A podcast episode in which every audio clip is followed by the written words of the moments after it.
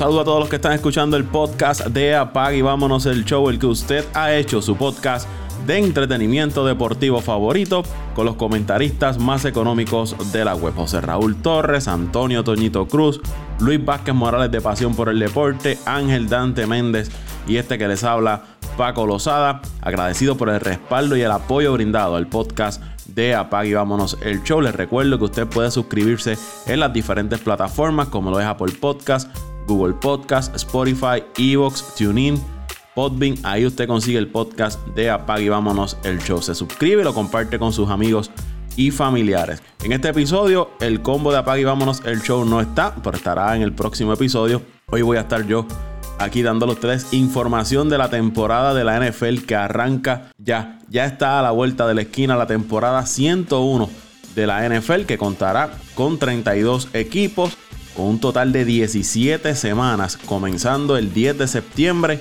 hasta el 7 de febrero, que será la fecha cuando se lleve a cabo el Super Bowl.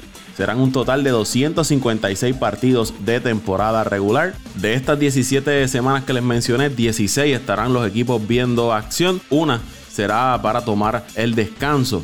¿Cómo se van a dividir los 16 partidos que estará jugando cada equipo? Se van a enfrentar dos veces a sus tres rivales de división una vez a cuatro equipos de otra división intraconferencia y una vez a cuatro equipos de otra división intraconferencia y a otros dos equipos de su propia conferencia que obtuvieron el mismo puesto en su respectiva división en la temporada pasada. ¿Cómo serán los cruces de esta temporada? El AFC, la división del este, chocará contra el oeste de la AFC. El norte, estamos hablando de la AFC, se enfrentará al sur. En el NFC, el este, chocará contra el oeste. Y el NFC North se enfrentará al sur. El AFC este irá contra el NFC oeste. El AFC norte contra el NFC este.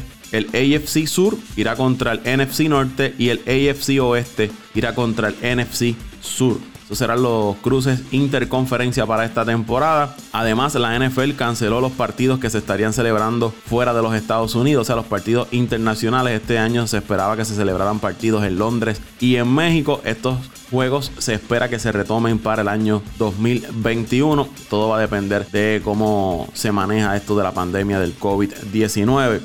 Como les dije, el Super Bowl está pautado para el 7 de febrero y va a ser en el Raymond James Stadium en Tampa, Florida.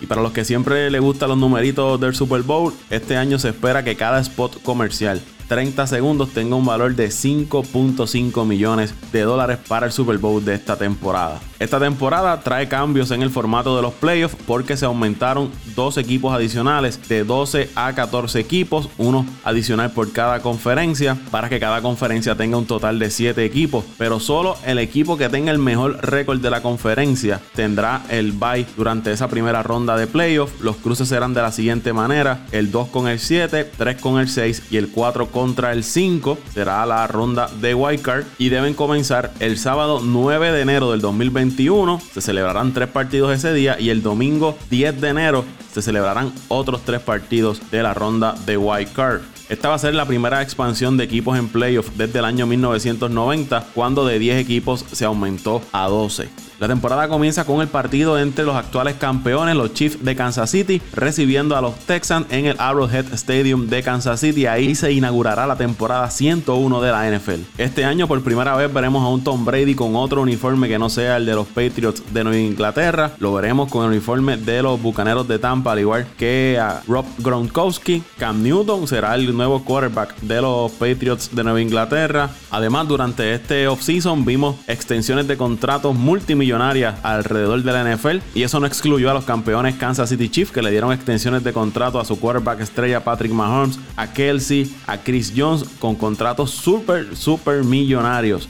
Un total de 68 jugadores han decidido no participar durante esta temporada debido a las preocupaciones por el COVID-19. Esos 68 jugadores se detallan de la siguiente forma. Son 22 offensive lineman, 11 defensive lineman, 11 wide receiver, 8 linebacker, 6 cornerback, 4 running back, 3 tight end y 3 safety. Ningún quarterback, kicker o punter decidió no participar durante esta temporada. Jugador que no participe esta temporada por alguna recomendación médica recibirá un estipendio de 350 mil dólares. Los que deseen no participar de la temporada voluntaria voluntariamente, se les pagará 150 mil dólares, pero esto irá en contra de sus salarios futuros. Y para los que tengan duda de quizás cómo la NFL va a manejar esta situación del COVID-19, más allá de lo que tengan que hacer los equipos antes, durante y después de los partidos, cada equipo tomará la determinación si permite la entrada o no de fanáticos a los estadios. También va a depender de las recomendaciones que haga cada estado. Pero las pérdidas para la NFL de no tener fanáticos en los estadios se espera que sean billonarias. Se está hablando de entre 3 a 7 billones de dólares que estaría perdiendo la NFL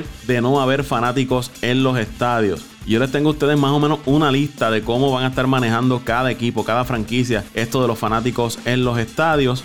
Los Bills no tendrán fanáticos los primeros dos partidos que se jugarán en su casa. Los Dolphins de Miami se esperan que tengan 13.000 fanáticos, un 20% de la capacidad de su estadio.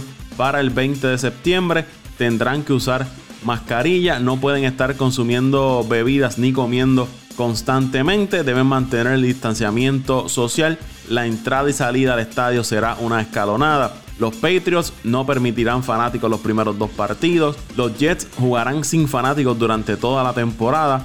Los Ravens, la primera parte de la temporada será sin fanáticos. Los Bengals y los Browns jugarán sin fanáticos los primeros partidos. Posiblemente más adelante entonces permitan la entrada de fanáticos. Los Steelers no tendrán fanáticos los primeros dos encuentros, pero se espera que más adelante entonces permitan la entrada de una tercera parte de la capacidad de su estadio. Los Texans no tendrán fanáticos para su primer partido. Los Colts permitirían para ese primer juego el 15% de la capacidad de su estadio. Los Jacksonville Jaguars permitirán 17.000 fanáticos para este primer juego el 13 de septiembre. Deberán utilizar mascarilla en todo momento a menos que estén consumiendo o bebiendo. Y en la distribución de fanáticos durante el estadio no pueden haber un grupo de más de 8 personas. Los Titans no tendrán fanáticos para ese primer juego. Los Broncos nada de fanáticos los primeros dos partidos, pero se espera que de la tercera semana en adelante tengan fanáticos no más de 15 mil fanáticos en el estadio. Los Kansas City Chiefs permitirán 16 mil fanáticos para el primer partido.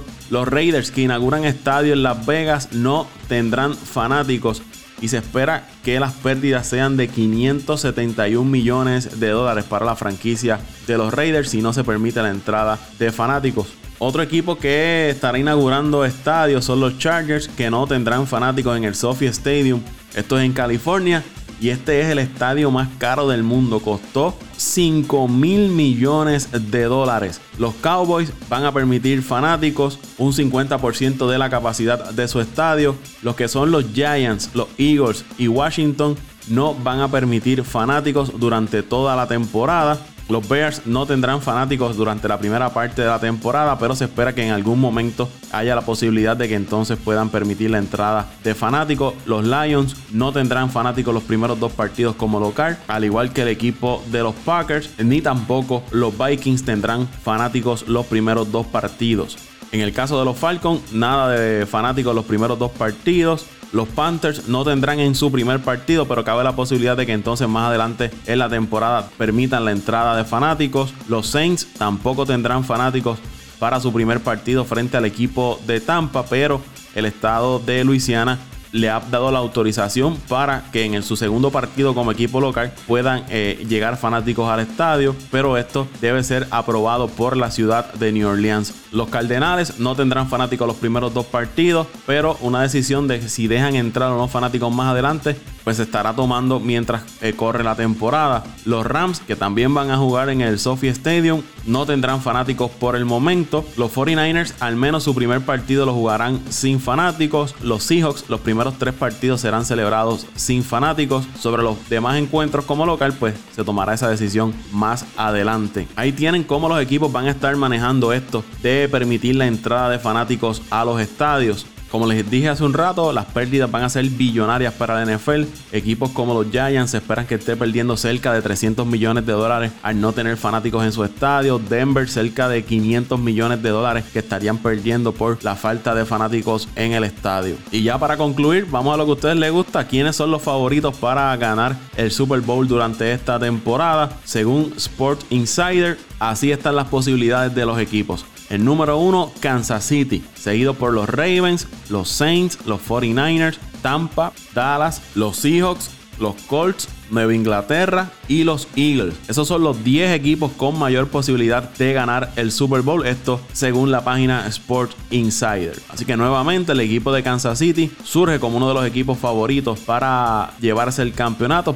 Hasta aquí este breve episodio de Apague y vámonos el show. Quisimos traerle algunos detalles para esta nueva temporada de la NFL, que como les dije ya está a la vuelta de la esquina. No nos dejes de seguir en nuestras plataformas. A mí me sigue en Twitter en arroba Paco PR, en Twitter arroba Paco PR en Twitter. Les invitamos a que se suscriba al podcast de Apague y vámonos el show. Apple Podcast, Spotify, Evox, TuneIn, Google Podcast. Ahí está el podcast de Apague y vámonos el show. También nos puede dejar preguntas y nosotros acá con mucho gusto las contestamos estaremos. Será hasta la próxima. Y vámonos el show.